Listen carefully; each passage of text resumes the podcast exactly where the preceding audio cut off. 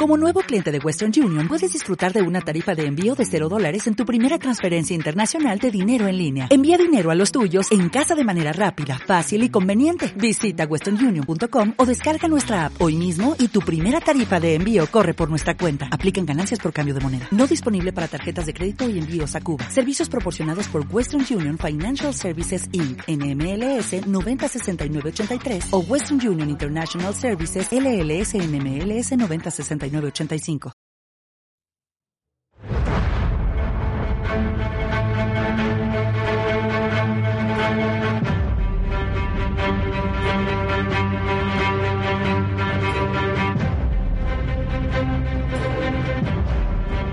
Buenas, ¿qué tal? Estamos de vuelta. Saludos moradores del refugio. Nos encontramos viajando de mundo a mundo, explorando bases secretas, puertas estelares, naves extraterrestres y todo tipo de lugares de ciencia ficción, recorriendo el mapa en busca de nuevas estructuras ancestrales. Eso sí, siempre acompañados de Alma Mínguez. Un saludo, aventureros. Daniel Cordero. Muy buenas tardes, aventureros. A Jaime Barón hoy no lo tenemos y el que os habla, Víctor Vera. Bien, pues tras hablar como es debido y presentarnos ante la nueva tecnología, entraremos en la cantina, donde como es habitual nos sentaremos y hablaremos mientras llenamos nuestros estómagos. En el episodio de hoy hablaremos de novedades tecnológicas eh, del espacio siempre y viajes espaciales con ovnis y un poquito de todo. Elon Musk, sobre todo, todo lo que entre que seguro que Gabrielius tiene muchas noticias sobre Elon Musk. Las iremos leyendo. Pues así para entrar en algún tema, vamos a explicar que una estación espacial es una construcción artificial diseñada para hacer actividades en el espacio exterior con diversos fines. Se distingue de otra nave espacial tripulada por su carencia de sistema de propulsión principal, que en lugar de eso otros vehículos son utilizados como transporte desde y hacia la estación y de medios de aterrizaje también. Por su diseño las estaciones espaciales están destinadas a orbitar la Tierra en órbita terrestre baja normalmente o el cuerpo celeste donde hayan sido puestas en órbita. En enero del 2022 solo hay dos estaciones espaciales operativas en órbita, que es la Estación Espacial Internacional o ISS o EEI que está permanentemente tripulada, y la Estación Espacial Tiangong de la CNSA, que es la, de los chinos. Las dos últimas eh, anteriores fueron la Tiangong 1, que fue reentrada en el 2016, Tiangong 2, lanzado el 15 de septiembre del 2016, con reentrada en el 2019. Las estaciones anteriores eh, incluyen la serie Almaz y la Salyut Skylab y la más reciente, la Mir, que esta sí que ya no suena más a todos. Las estaciones espaciales de hoy en día son plataformas de investigación utilizadas para estudiar los efectos a largo plazo del vuelo espacial sobre el cuerpo humano. Asimismo, sirven como plataforma para albergar laboratorios donde se realizan numerosos y prolongados estudios científicos sobre aspectos que pueden ser útiles en otros vehículos espaciales, permitiendo una mayor duración que la permitida en otros tipos de, vehículos espaciales. Bueno, básicamente las estaciones espaciales sirven para, prolongar la vida de los astronautas en el espacio y realizar pues eso, diferentes tipos de estudios científicos, ya sean para estación en espacio como para diferentes usos en, en, tierra firme dentro del planeta Tierra. Traigo una noticia que es, me ha parecido muy curiosa, yo creo que os gustará a todos, referente a la Estación Espacial Internacional. Todos sabemos, la, espacial, la Estación Espacial Internacional lleva más de 20 años en órbita haciendo sus trabajos, eh, investigando, entrando y saliendo astronautas, lo hemos visto, todos lo, todos lo conocemos, y sabemos que se prevé que para el 2030 sea desmantelada y pase a ser eh, una joya de museo, como, como entenderíamos. Entonces, una de las noticias más curiosas que he encontrado em, esta semana ha sido que no es exactamente de ahora, es de hace unas semanas, pero ya se ha puesto en marcha un, un proyecto para realizar la primera investigación arqueológica en el espacio. Bien, cuando pensamos en investigación arqueológica, lo primero que se nos viene a la mente a todos es que, mm, ¿qué es esto? ¿En la Luna han encontrado restos arqueológicos de otras civilizaciones? ¿O en Marte? ¿O lo que sea? No, no es tan fantasioso como eso, pero sí que no deja de ser una, excavación arqueológica, un estudio arqueológico de la misma ISS, de, la Estación Internacional. Eh, ¿Cómo es esto? Bueno, esto nace de esta pretensión que tenemos de que esta estación se va a cerrar y en el momento en el que se cierre pasará a ser objeto de museo. Bien, pues se ha elaborado lo que es un estudio de la cultura del astronauta. Entonces, eh, para el estudio de esta cultura, lo que se ha hecho, se ha puesto un, un, proyecto en marcha que lo llevan, creo que lo tengo apuntado aquí, los arqueólogos Alice Gorman de la Universidad de Flinders de Adelaida y Justin Watson de la Universidad de Chapman en, California. Em, estos dos arqueólogos están en la Tierra estudiando lo que les envía la eh, astronauta Kayla Barros, Barron, eh, que subió a la Estación Espacial Internacional y realizó seis zanjas de investigación en lo que es la, estación, inventariando todos los objetos que usan los astronautas, todo lo que eh, lo que, con lo que viven, etcétera, para elaborar un completo estudio arqueológico de la vida en el espacio de los primeros astronautas. Nada, esta era la noticia que quería compartiros, que me parece muy, muy curiosa. Y ya está. O sea, que quieren hacer un esto arqueológicamente hablando, cómo vivían los astronautas durante todo este tiempo dentro de la estación y además esa propia estación, has dicho que en el 30 se convertirá también en una reliquia de museo. Claro, porque la van a desmantelar, seguramente por piezas pues la volverán a, exhibir en, en, un museo, pero segurísimo. Esto no lo he leído, es apreciación mía, pero vamos, yo creo que sí. Claro, es que cuando pensamos en arqueología siempre pensamos en el estudio de las civilizaciones pretéritas de hace miles de años. Tenemos que entender que la arqueología es incluso mm, llega hasta casi nuestros días. Eh, está la arqueología industrial, está arqueología sobre cosas que han pasado, por ejemplo, hace 30 años. Entonces, en este sentido, eh, la Estación Espacial Internacional ya lleva 20 años de uso y ya puede ser tomada por la arqueología como objeto de estudio.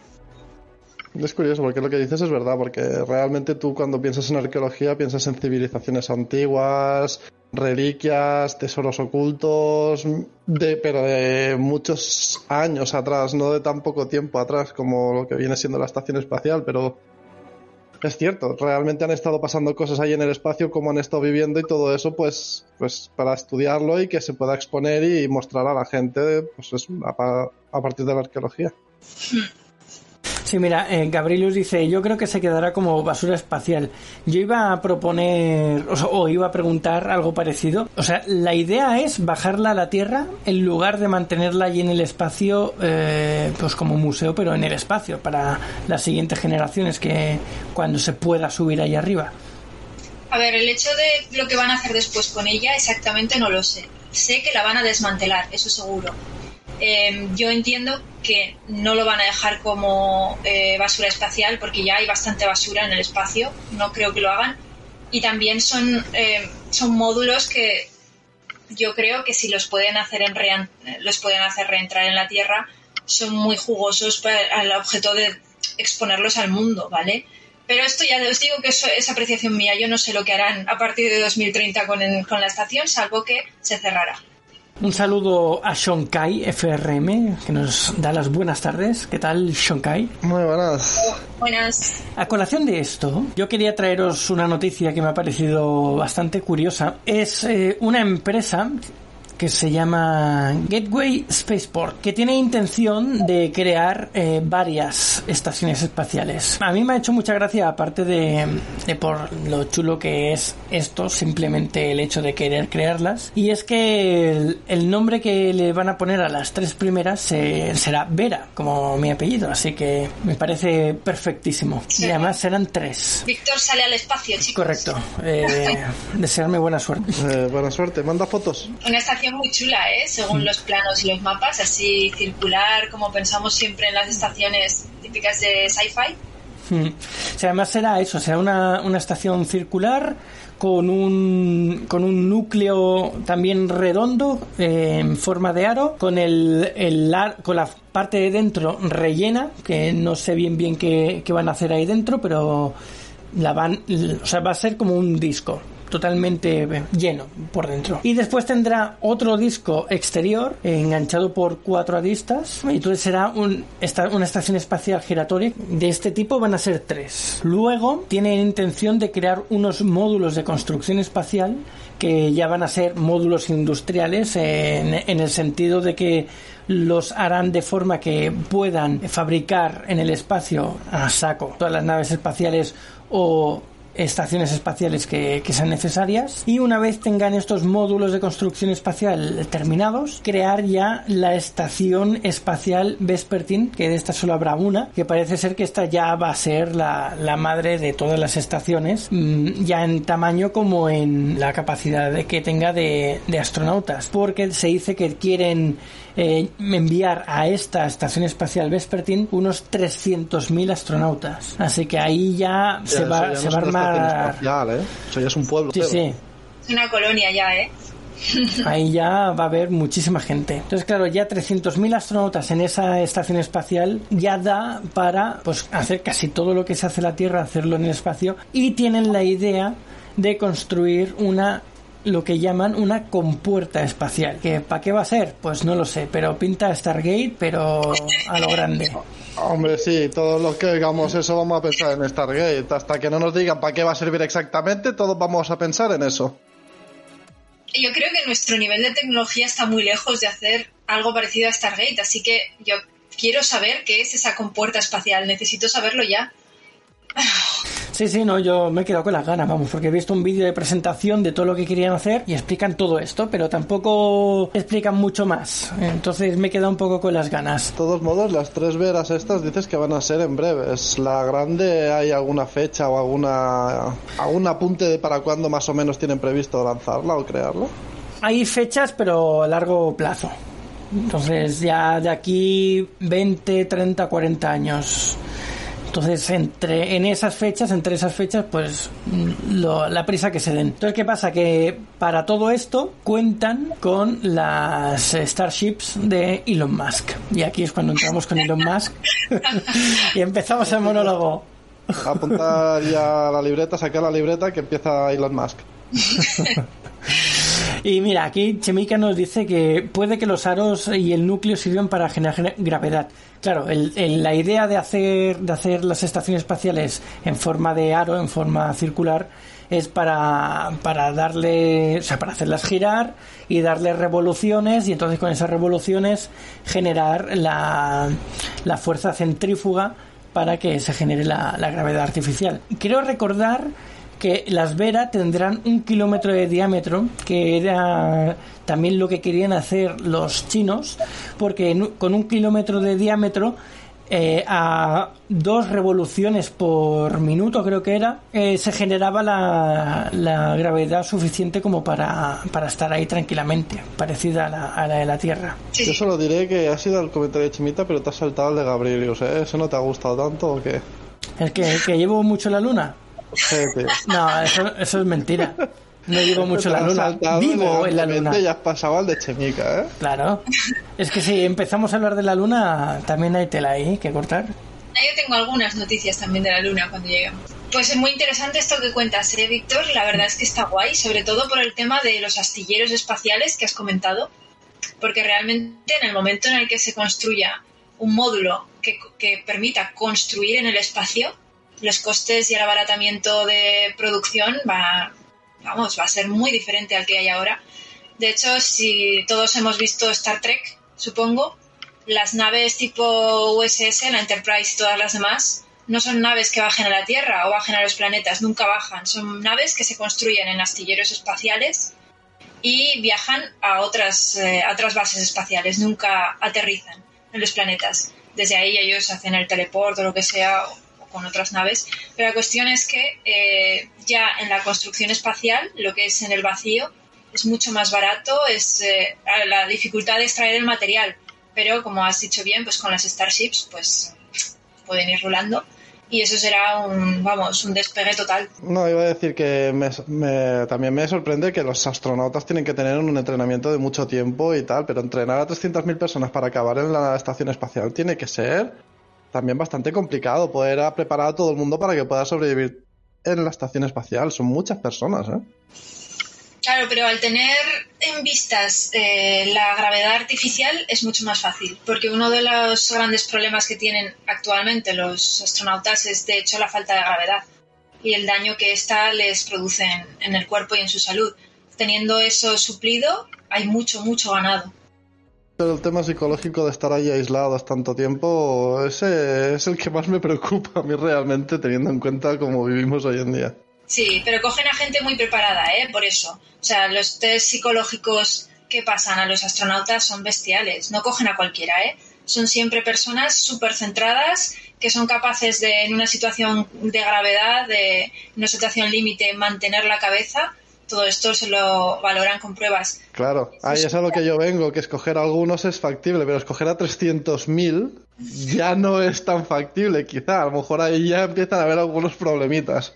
Preparar a algunos que tengan esos test y que los pasen y tal, evidentemente sí, pero estamos hablando de muchísima cantidad de población que va a subir. Sí, el tema está en que el, el problema que tienen actualmente las estaciones espaciales o en, en los transbordadores eh, de americanos de antes es que el espacio era muy muy reducido o los módulos lunares era muy muy reducido. Entonces claro eso genera un estrés mental bastante elevado. Pero ya cuando estamos hablando de estaciones espaciales de por lo menos un kilómetro de diámetro ahí ya hay mucho espacio para andar para hacer de todo. Entonces basta con que lo llenen tanto de cosas útiles para la investigación el desarrollo y demás como de cosas de ocio para que los que estén allí no, no, sufran estos inconvenientes psicológicos. Entonces yo creo que ya a partir de estas estaciones ese tema psicológico ya no es tan importante, ya, ya empieza a reducirse por el hecho que te digo y además hay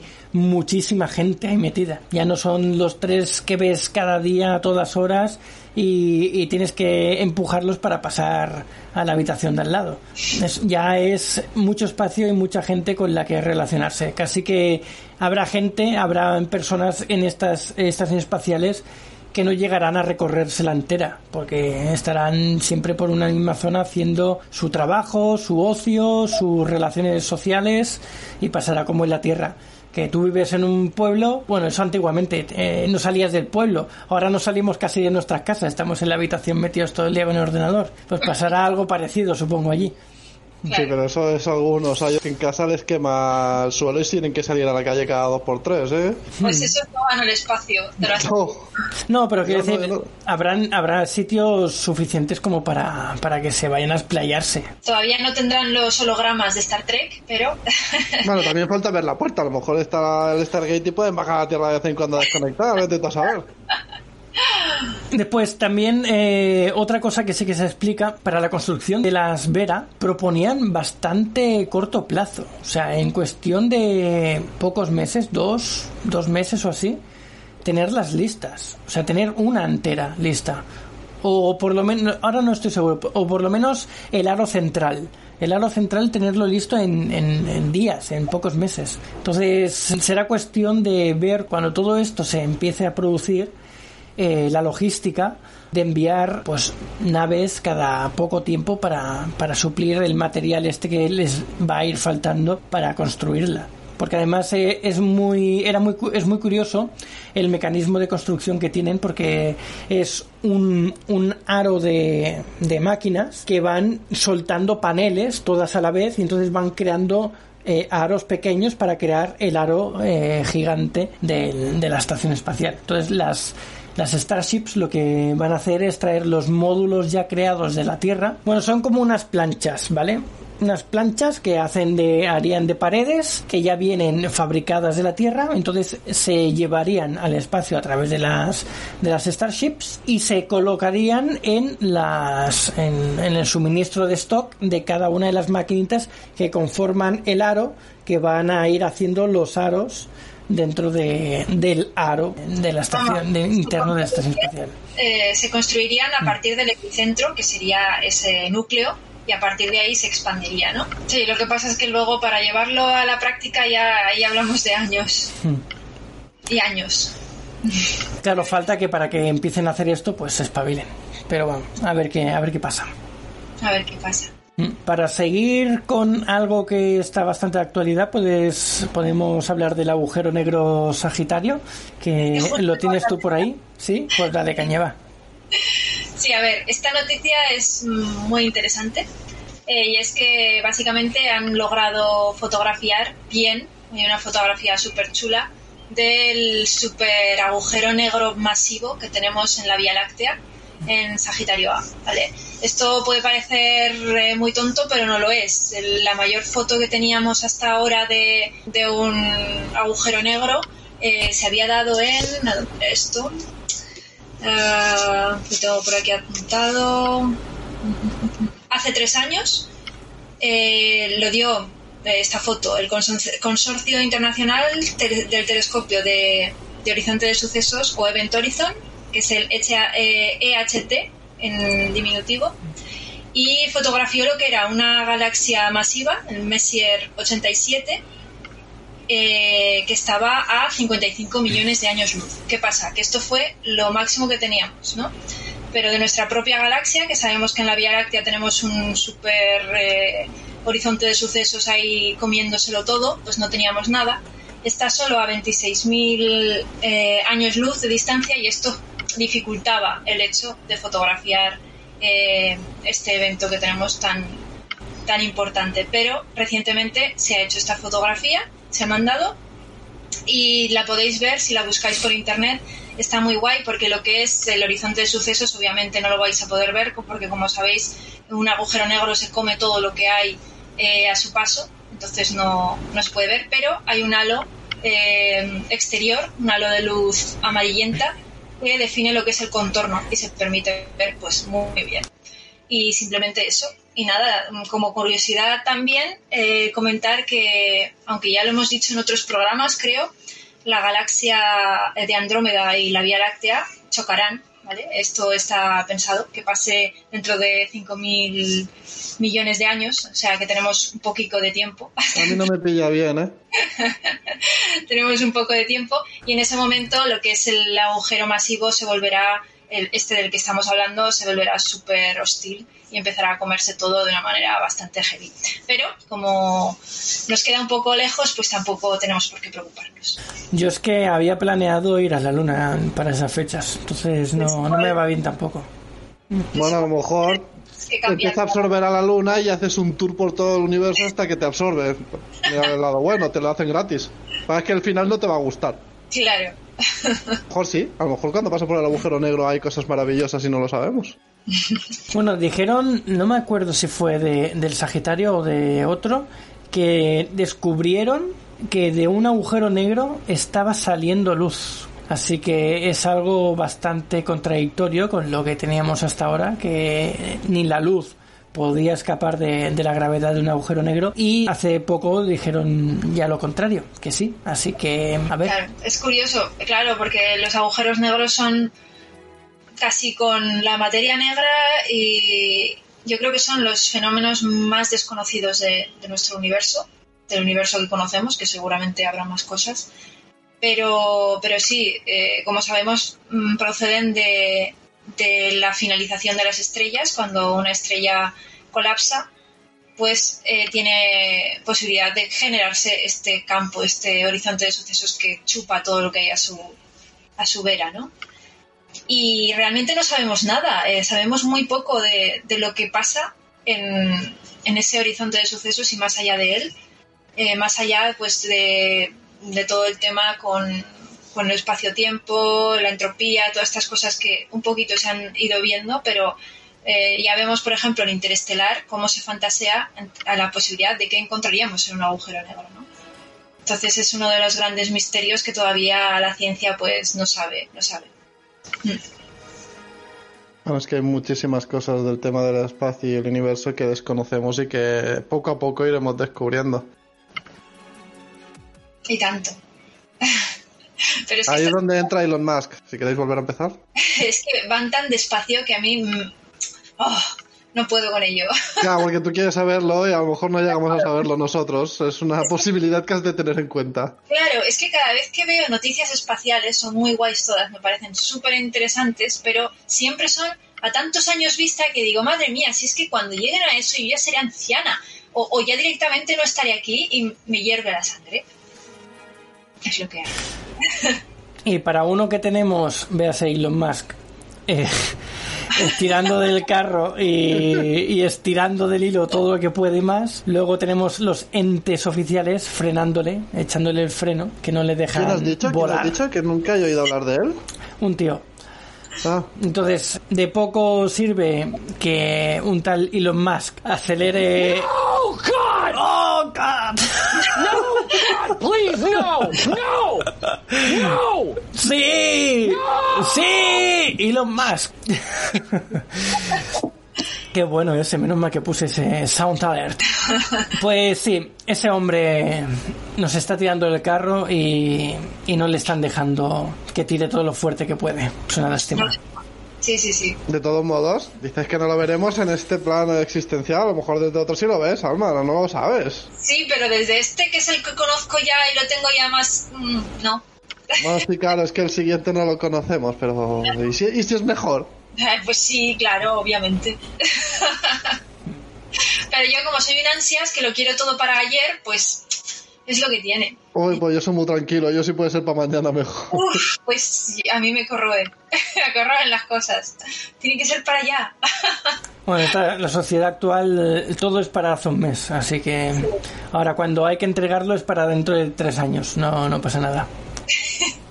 Pero bueno, el- otra cosa que me sorprendió, entre comillas, de hablando de volviendo a hablar del agujero negro, es que se parece mucho al, al que a la, foto que hicieron del primer agujero negro que se hizo. Y ahora tengo la duda, ¿han sido con los telescopios diferentes o ha sido con el mismo? Creo que ha sido con los diferentes, ¿no? A ver, el primero fue con el, con el ETH, el, el EHT, el que te he dicho. Y este, este no lo sé, pero me parece que también. Ahora no estoy segura, ¿eh? Han sido los dos con el mismo telescopio. Ese es de la Tierra, no está en el espacio. ¿O sí? Me pillas. Vale. No sé dónde está este teléfono. Está en medio. No lo sé. No lo sé. Si alguien del chat... ¿ETH has dicho? EHT. EH. Event Horizon Telescope. A ver, yo imagino que no será terrestre, yo imagino que será espacial. Imagino que será espacial, por el tema de poder captar, pero no lo sé, ¿eh? No lo sé. Bueno, la cosa es que, claro, el otro agujero negro que se, que se fotografió diría que estaba mucho más lejos que el nuestro. Sí, a 55 millones de años luz. Por eso, que mm, no sé, que la foto es muy parecida. A ver, que sí, que las manchitas de alrededor son diferentes, pero la foto es prácticamente la misma. Entonces, no sé si es que están todos pixelados, todos los agujeros negros, o, o qué pasa. O es como los ovnis. Todo, tío. Es como los ovnis, que da igual en la época que se le haga una foto a un ovni que todos salen borrosos. ¿O qué pasa aquí? Hombre, porque las fotos a tanta distancia es lo que tienen. Van a salir todas parecidas. No esperes una gran nitidez. Aunque esta no, foto es nítida, pero realmente estamos captando un halo que se superpone sobre un horizonte de sucesos masivo que es invisible. Entonces, ¿qué puede salir ahí de esa foto? Mucha, mucha definición no creo que pueda salir. Hmm. Y si estuvieras lo suficientemente cerca como para conseguir definición, ya sería tarde para ti. Así que, no sé, no, no, yo creo que, a ver, la tecnología que tienen es muy, es muy buena, pero hasta cierto punto pues adolece, obvio. O sea, que me acerquen un poquito y le hago un selfie y ya está, hombre, eso tenemos móviles. Pero no te acerques mucho, porque entonces ya no sales. O nada, antes de irme os la mando por WhatsApp, ya la tenéis.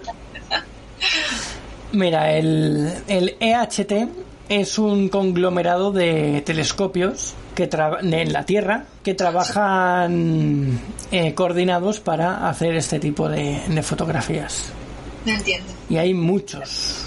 Es que guay. A ver, 1, 2, 3, 4, 5, 6, 7, 8, 9, 10, 11 telescopios son los que están así colaborando para hacer este tipo de estudios. Sí, porque hablando de telescopios, luego tenemos el James Webb, que es el telescopio que se lanzó eh, con el objetivo de orbitar el Sol eh, y que recientemente, hace pocos días, ha lanzado ya su primera fotografía. Bueno, su primera serie de fotografías que, que eran 1560 fotos y, nada, y es pues también una noticia bastante importante. Sí, porque ya tiene todos los paneles alineados y las fotos eh, que, han, que han enseñado eh, con respecto a las que hacía, por ejemplo, el Hubble, pues hay mucha diferencia. Ahí sí que se ve mucha nitidez. Está muy bien. Bueno, pues hablemos del, de otra noticia. Básicamente el rover Curiosity, que todos lo conocemos ya, eh, lleva analizando muestras desde, hace tiempo, ¿vale? Y concretamente ha estado analizando 24 muestras de, de roca del cráter Gale de Marte, ¿vale? Para determinar si en ellas hay algún rastro de vida o no, ¿vale?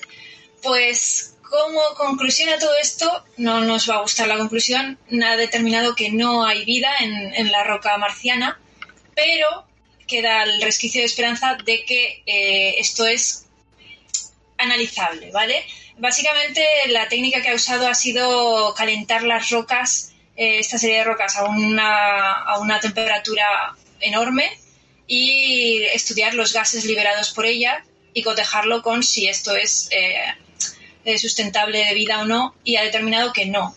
Pero como son pruebas muy complejas, pues ni siquiera los astronautas, eh, ni siquiera en la Tierra, la NASA, eh, son capaces de asegurar que esto es así. Entonces, la respuesta es negativa, pero queda el resquicio de podría ser. Tenemos que seguir investigando, ¿vale? Esa es, esa es la noticia, básicamente. Más o menos en el mismo tema, en Marte, ya dentro mm, cosas un poco paranormales o de teorías, de teorías de lo extraño, se ha encontrado o, ha habido una foto de, de alguno de los rovers que se ve un corte en, en la Tierra bastante angulado y que se introduce dentro, o sea, hacia adentro, como si fuese una cueva, pero con un corte, un rectángulo perfecto. A ver qué, qué nos tienen preparado por ahí o qué nos están ocultando. Hombre, algo tan perfecto, tan perfecto.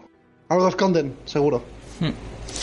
A ver, yo continuamente veo, veo vídeos y veo cosas de gente que saca, incluso gente que incluso a través del Google Earth y demás y de programas similares estudia las fotos de, que, que la NASA eh, despliega de lo que ha sacado de Marte y, y siempre están encontrando que si cosas que parecen estructuras, que si zanjas, que si una mm, figura extraña. A mí, me encantan esas cosas, pero claro, la veracidad es... eh, no lo sabemos. Sí, además hay muchísimas. Se encuentran, es una, es una pasada la cantidad de cosas que encuentran. Y a mí nada más pen- de pensar las horas que se pasan en una foto analizándola ya me da pereza, ¿eh? No, pero... No perece, pero es que esto pasa en, todo, en todas las cosas. En el tema espacial porque hay una comunidad muy grande detrás interesada en todo esto, pero hasta en los trailers de películas, de videojuegos, de lo que sea, lo analizan al milímetro la gente que es fan de esa cosa para ver si encuentran un detalle que hace a referencia a no sé qué y, y se pasan horas y horas mirando la misma imagen, como tú dices, para sacarle una conclusión a algo que se han inventado. O no. O no, pero a priori se lo han inventado. No sabemos, no sabemos. Pues yo volviendo a las estaciones espaciales, me gustaría, como tú decías antes, que no sabe- te da mucha rabia no saber si vas a llegar a verlo, me gustaría ver o llegar hasta el punto de Expanse, de tener estaciones espaciales por ahí, eh, que tanto Phobos como el otro satélite de, de Marte estén poblados, Marte incluso, eso estaría chulo. Pero a la vez me da un poquito de, de miedo que también se, se simule o se parezca las, las rencillas, el politiqueo y, y las cosas negativas que, que se pueden llegar a dar en, en sitios como, como estos, ¿no? Porque claro, la Tierra... se va a dar, porque al fin y al cabo es la misma sociedad la que va a ir allí, con lo cual van a ir con la misma ideología que aquí. A lo mejor al principio mucho más light, porque al fin y al cabo serán maneras de sobrevivir, super- eh, eh, superarse, mejorar y todo eso, pero cuando ya sea algo estable como la serie de Expanse, como tú dices, ahí volverá toda la normalidad por la sociedad que es, es la misma al fin y al cabo, no, no van a cambiar por ir allí. Sí, el tema es que eso, ¿no? Como la Tierra ya, ya está muy rodada en este tema, en tema política, en tema convivencias y demás. Pero claro, en- te metes en otro lugar diferente Y una de dos, o van con las ideas muy claras de seguir con la filosofía que se tiene aquí, pero intentando mejorarlo. Pero claro, también está la otra vertiente que es eh, que llegue allí un dictador y diga, pues como soy el primero y es y me, me apetece, vamos a hacer aquí lo que yo quiera. Entonces ahí está un poco el, el miedo de, de estas nuevas colonias, ¿no? Que, que, se, que puedan surgir de, de aquí, no muchos, pero Yo creo que esto tiene una, una fácil explicación y es que el ser humano va a seguir siendo ser humano, eh, esté en la Tierra, esté en Marte o esté en otra galaxia si conseguimos alguna vez viajar entre galaxias. Entonces, va dentro de nuestra propia idiosincrasia. Mm, No podemos evitarlo. Siempre va a haber luchas de poder, siempre va a haber rencillas y siempre todo lo mismo que hemos visto en la historia se repetirá una y otra vez hasta que la civilización de alguna manera evolucione desde otro punto de vista. Mientras eso no pase, la civilización humana siempre va a, aumentar tecnológicamente y históricamente, sí, pero con los mismos, las mismas trazas que llevamos siempre. Mm, Siempre va a haber guerras, siempre va a haber luchas de poder, siempre va a haber abusos y obviamente cuando se funden las colonias, el primero, pues como cualquier colonia que se ha fundado en la Tierra, ¿qué ha pasado con toda colonia en la Tierra? Pues eh, al principio depende de la de metrópoli, coge su cultura, eh, usa su cultura, pero poco a poco una colonia está destinada a independizarse. No hay ninguna colonia haya tenido este, este rasgo de querer independizarse o finalmente independizarse de la metrópoli, sobre todo si es muy lejana. Entonces esto va a pasar y esto implica guerra, implica mm, cambios de poder, cambio de pensamiento, etcétera, etcétera. Normalmente las primeras colonias, yo creo, como dirán muchos científicos, pues la cosa se atemperará bastante porque son normalmente las estaciones científicas son gente, pues como hemos dicho antes, muy centrada, muy, muy focus en lo que está haciendo, pero conforme las generaciones vayan pasando, eso va a cambiar. Entonces, va a seguir siendo lo mismo. Al final, lo único que cambiará es que será una ópera espacial en lugar de la historia normal que estamos acostumbrados a ver. viviremos dentro de una saga de ciencia ficción. De Dune, ¿eh? Sí. Sí, sí. Por lo menos vivirán. sí. Nosotros lo veo complicado. Eso, eso es lo que me fastidia a mí. Ya, pero a ver, hay que ser realistas, lo siento. Ay, en fin. Que las cosas están yendo muy rápido, hay cosas que han evolucionado muy rápido, pero hasta ese punto no creo que lleguemos a verlo. Es que ¿por qué tiene que ir todo tan lento? Yo no, No, no, no, tú, es que es- queremos verlo todo, hasta querríamos ver el fin del universo si pudiésemos ya, ¿no? Todo. Claro, claro. Eso es lo que, una de las cosas buenas que caracteriza a nuestra raza, la raza humana, esa ansia de conocimiento, de saber, de explorar, de, de ver más allá. Y lo de la curiosidad mató al gato no... No, eso no va con el humano. Los Homo sapiens hemos evolucionado eh, en base a la curiosidad. Si no, aún estarían por aquí los neandertales, eso es así. Eso es solo cosas de gatos. Pero una cosa es ser curioso y otra cosa es ser ansiado. Hay una diferencia considerable entre las dos. Se puede ser curioso, pero no un ansias. Pero mira, Elon Musk es un ansias. Es un Sí. ansias y ahí está. ¿Y por qué está ahí? Porque es un ansias. Sí, sí. Sí, yo iba, iba a invocarlo ahora yo, pero ya lo has hecho tú, así que gracias. Pues nada, venga. Puedes invocarlo de nuevo. Sí, no, yo lo que quería decir es que dentro de todas las cosas que, que está provocando, también está eh, la de eh, mejorar el- la velocidad en la que se están fabricando las cosas, hacerlas más sencillas, hacer una producción más óptima para que cada vez todo se construya y se haga más rápido, por lo tanto eh, se avance con mucha más velocidad. Esto obviamente va a provocar que exponencialmente todo sea más sencillo y más rápido, por lo que espero que gracias a esto pues todos podamos ver eh, un futuro lejano muy cercano. A ver si es verdad. Mira, Gabriel nos dice, para la próxima temporada cambio de nombre del, del podcast, El refugio de Elon Musk. pues casi. Entre paréntesis, Final Fantasy en nuestro honor, Gabrielius. Final Fantasy, coma, Stargate.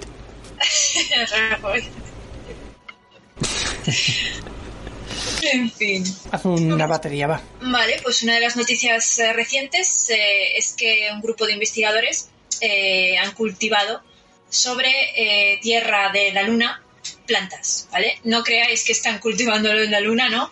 Eh, esto viene de los 382 kilos de, de piedra y tierra que trajeron las misiones Apolo entre 1969 y 1972 a la Tierra, pues llevaban mucho tiempo queriendo mm, hacer estudios con ellos, todavía no habían podido, pero hasta ahora eh, no les dejaban y estos investigadores ahora eh, han conseguido, atención, la friolera de 12 gramos de tierra de la Luna, 12 gramos, ¿eh? para poder plantar. Obviamente no han podido plantar gran cosa, pero han conseguido eh, hacer cultivos de, a ver si la digo bien, Arabidopsis thaliana, que es la primera planta sobre la que se secuenció el genoma en la Tierra, ¿vale?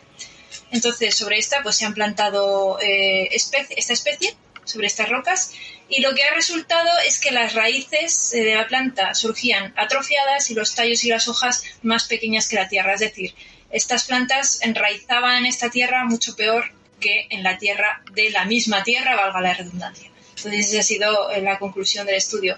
Como veis, no han tenido mucho donde practicar, pero bueno, ahí han estado. Bueno, pero ha salido algo. Que ya, Algo ha ya salido, es. ha crecido, ha crecido. Lo que pasa es que ha crecido un poco mal, pero ha crecido. Mira, a, ra- a raíz de, esto que acabas de comentar, me, he acordado de que hace no mucho también eh, anunciaban que el- la, la secuencia del genoma humano la habían completado hace no mucho. Entonces, esto también da pie a esto, a cambios eh, fisiológicos, eh, ciberpunk y estas cosas. ¿eh? Total. Cyberpunk total, sí, sí, sí. Hola. y, y adaptación también eh, artificial pues a, a otros tipos de entornos porque si ya conocemos todo el genoma humano podemos tocar cositas se supone Sí, en el campo biomédico eso puede ser una locura. Que además es una de las cosas que más tenemos que atajar, porque es eh, mucho hablar del espacio y todo, pero todavía tenemos enfermedades muy terribles que estamos aquí sufriendo en la Tierra y que también hay. Ojo, que no quiere decir que una cosa se contradiga con otra, ¿eh? hay que hacer las dos. pero sí, Mm, bueno últimamente también están eh, anunciando muchos remedios o muchas vacunas eh, para enfermedades tan tan grandes como el cáncer o, o reducción de tumores o cosas así que hasta ahora eh, era imposible y ahora ya, ya dan esperanzas de, de esto, de cánceres que, que eran totalmente invasivos, agresivos y que te mataban sí o sí. Ahora ya están eh, consiguiendo que reducirlos, que no avancen tan rápido y que incluso alguno se, se, se empiece a morir. sí, sí. Así Ya que es- estamos es ya... una asignatura pendiente. Mm. Es una asignatura pendiente porque uno de los de las encuestas decía que una de cada tres eh, personas iba a padecer cáncer. Entonces es un ratio pues muy alto, así que hay que erradicar ya esa, esa enfermedad. Y eso, más noticias. Venga, eh, regresan a la Tierra los astronautas eh, Michael López Alegría y los tres empresarios que pagaron 150 millones, la friolera de 150 millones de dólares para ir al espacio durante 17 días y que han estado orbitando a 400 kilómetros de eh, la Tierra. Y ya han vuelto y están muy felices, normal, como yo también estaría si estuviese en esa situación. Estarán muy cansados también. sí, pero tan felices que, en fin, no sé. A mí es que... mm, ¿En qué, en qué nave han subido? ¿Se No, sabe? no lo sé. Sí, a ver, se sabe, pero yo no lo tengo apuntado. Bueno, es igual, la- sea la nave que sea, fijo que es muy pequeña. Sí. Ah, Es que a mí me da entre envidia y mucha pereza hacer este tipo de viajes ahora mismo, porque es que, vale, 17 días ahí, que si no lo haces, eh, eh, lo tendría que haber hecho, pero cuando estás allí metido, estás en el quinto sexto día y estás deseando morirte, ya de dejarme salir de aquí, no sé, a mí, a mí es que mm, tengo las dos sensaciones de, de querer hacerlo, pero a la vez decir ni de coña. Claro, es que es eso, es lo que tú dices, la experiencia la quieres vivir, pero 17 días en el mismo espacio sin nada y se te puede hacer interminable. Pues a mí yo no tengo esa segunda parte, yo solo tengo la parte de me iría de cabeza ya, donde tengo que firmar. Así que... Sí, todos iríamos de cabeza, pero luego estás allí y es posible que los otros hayan bajado con la idea de, bueno, ya, está bien, los primeros tres días, cuatro, estuvo bien, los, los siguientes cinco, pero ya los últimos cuatro más, ya me, quizá me sobraban.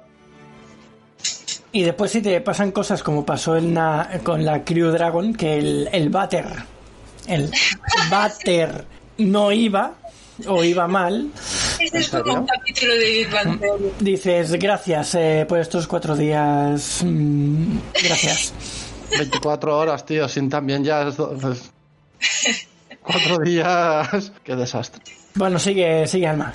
Bueno, a ver, como parte mala tenemos la guerra de Ucrania, eh, que todos conocemos con el panorama internacional actual, eh, ha afectado a la, a la industria también espacial. Y esto es un poco malo porque ha provocado... ¿Solo un poco? un poco bastante. En la Agencia Espacial Europea ha provocado un colapso bastante interesante. Por ejemplo, el vehículo Rosalind Franklin, que era el mayor vehículo de exploración marciana que se estaba preparando eh, y que estaba a punto de salir, que ya, ya estaba casi casi, se ha parado después de casi 20 años de trabajo que llevaba el investigador jefe eh, en este proyecto. Ahora está parada porque eh, la guerra de Ucrania, pues obviamente imaginaos. Y no solo eso, sino también eh, la misión del proyecto de ExoMars, que estaba en colaboración con Roscosmos, que era la, la rusa, obviamente también se ha tenido que detener porque eh, el socio ruso, pues imaginad que no, ya no, ya no procede. Y claro, pues la Agencia Espacial Europea pues ha dicho que no está del todo perdido. Si consiguen otro socio como Roscosmos, pues eh, seguirán adelante. Pero mientras tanto, el proyecto de la misión a Marte de esta agencia está detenido. Nos queda Elon Musk como. Eso iba a decir. SpaceX No. como socio, no NASA, no, SpaceX. Exacto, exacto. NASA no, porque está muy bien, pero va muy lenta, va muy lenta, muy lenta. Por ejemplo, eh, para que os hagáis una idea, el próximo planeta que quieren eh, investigar a fondo es Urano, ¿vale? Uno de los planetas que llevaba mucho tiempo sin ser investigado porque es uno de los más lejanos, etcétera, roca helada, etcétera, etcétera. Desde 1986, en el que, donde la Voyager hizo, sobrevoló e hizo unas fotos y tal, no se ha vuelto a saber nada de él y ahora se pone su vista, eh, la NASA pone su vista sobre él para lanzar una misión con una sonda y una nave que eh, circunvalará el planeta haciendo todo tipo de fotografías y midiendo. ¿Vale? Pero ¿qué pasa? Que esto eh, se prevé para el año 2031. O sea, siempre estamos hablando de proyectos muy, muy, muy lejanos. Entonces, Pero ya no, ya no es que sean lentos, es que, es que no tienen ninguna intención de, de cambiar eso. no. O sea, el, han- a- es- están contratando a SpaceX porque eh, ellos, eh, SpaceX está haciendo el trabajo por ellos. No, no quieren imitarlos, o al menos esa sensación que da. Eh, tienes el ejemplo al lado, lo tienes al lado de casa. Haz lo mismo. No, no, ¿No le estás pagando a SpaceX para que diseñe y haga cosas? Pues ese mismo dinero que le estás pagando, inviértelo tú para hacer lo mismo que está haciendo él. Claro. Y- y, Claro. pues no. ¿Sabes lo que pasa? Que la NASA no debe tener tanto presupuesto como nos creemos que tiene. No, tiene No, tanto. pero para el proyecto Artemisa, ahí, ¿eh? para el proyecto Artemisa le, le ha dado un- una millonada a, a SpaceX Es que- para es- que desarrolle eso. Claro, pero es que Elon Musk tiene algo que pocos tienen y es ese ansia viva del que- de la que hablamos. Eh, quiere conseguir las cosas para ayer. Por eso los plazos de los que siempre hablamos cuando hablamos de la colonización de Marte, que ahora se ha eh, aumentado un poco respecto a sus plazos, siempre da plazos muy cortos. Pero es, es una forma de pensar. Es la forma de pensar de que si me pongo un plazo para mañana, hoy voy a darlo todo, pero si me lo pongo para dentro de una semana, voy a procrastinar. Y igual, dos días antes empezaré a hacer algo, con toda esa pérdida de, de tiempo. Entonces, esa, esa mentalidad no la tiene todo el mundo y es lo que realmente pues, hace especial eh, a SpaceX como, como empresa. También que es una empresa privada. En la empresa privada no funciona igual que en la pública como es la NASA, que depende del dinero estatal, de subvenciones, impuestos, etc. Además también han cometido muchos más errores, a lo mejor van más cautos por miedo, porque como tienen menos presupuesto, como tú dices, no pueden ir cagándola y derrochando ese dinero. Tendrán que hacer mil pruebas más y mil cosas más o, o mil maneras distintas para que lo que les dan lo puedan aprovechar y que no se eche a perder esas subvenciones y ese dinero que se les ha dado. Sí, pero no tienen la, la idea de invertir para ahorrar. O sea, esa idea no la tienen. Tienen la de ahorrar para que el pueblo no se nos eche encima. ¿Y qué pasa? Que un proyecto como, como la Starship que ha hecho SpaceX en, en pocos años, en poquísimos, pues eh, a, a NASA, el SLS, ¿cuántos años lleva? ¿20? ¿30? Haciendo el SLS. Que está gastando una millonada que exageradamente enorme para hacer un cohete que además se le están caducando las partes de lo que está tardando. De lo que tardan, se quedan obsoletos. Sí. es. Y, y es que además, ya no obsoletos porque se hace viejo, es que obsoleto porque la tecnología que está adelantando otro le está dando mil patadas ya. Claro. O sea, el- están gastando dinero público para hacer algo poquito a poco, para que no se quejen, pero es que están desperdiciando el dinero haciéndolo así. O sea, no, y yo eso es lo que, lo que creo. Es lo que veo que está, que, que está pasando, vamos. Pero bueno, ya cada uno Ahí cada cual. En fin. Sí. Pues bueno, vamos a ir dejándolo si os parece. No, básicamente he dicho todas. O sea, que... Pues bueno, señores y señoras, y señoritos y señoritas. Tras Y tanta charla. Y alienígenas ovnis, gracias. Y tras tanta charla y llenar nuestros estómagos de deliciosa comida y bebida, abandonaremos la cantina en busca de alguna otra aventura. Pero no antes de deciros alguna de nuestras redes sociales y el email para contactarnos. Y para aquellos que estáis escuchándonos en diferido en podcast, eh, pues nada, eh, deciros que podéis venir en directo a Twitch para escucharnos, vernos y contribuir en el podcast a, a través del chat, dándonos ideas, dándonos detalles, datos y nada, así estamos todos un poquito más dentro de, este podcast que es Refugio Aventurero. Y bueno, tenemos después nuestro servidor de Discord que es Saga Galdin, todo junto, refugioelaventura.gmail.com es el email. Eh, Instagram de Alma es arroba alma-mínguez, el de Jaime es arroba j baron grau, con B. Tanto a Daniel como a mí lo puedes encontrar en Instagram o en cualquier otra red social como arroba saga galdin, todo junto. Y nada, muchas gracias por escucharnos y nos vemos pronto en el siguiente programa de Refugio Aventurero.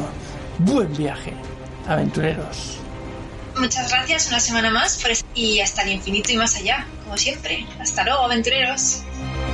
Pues muchas gracias por estar otra vez toda una semana más con nosotros y nos vemos la siguiente semana, aventureros.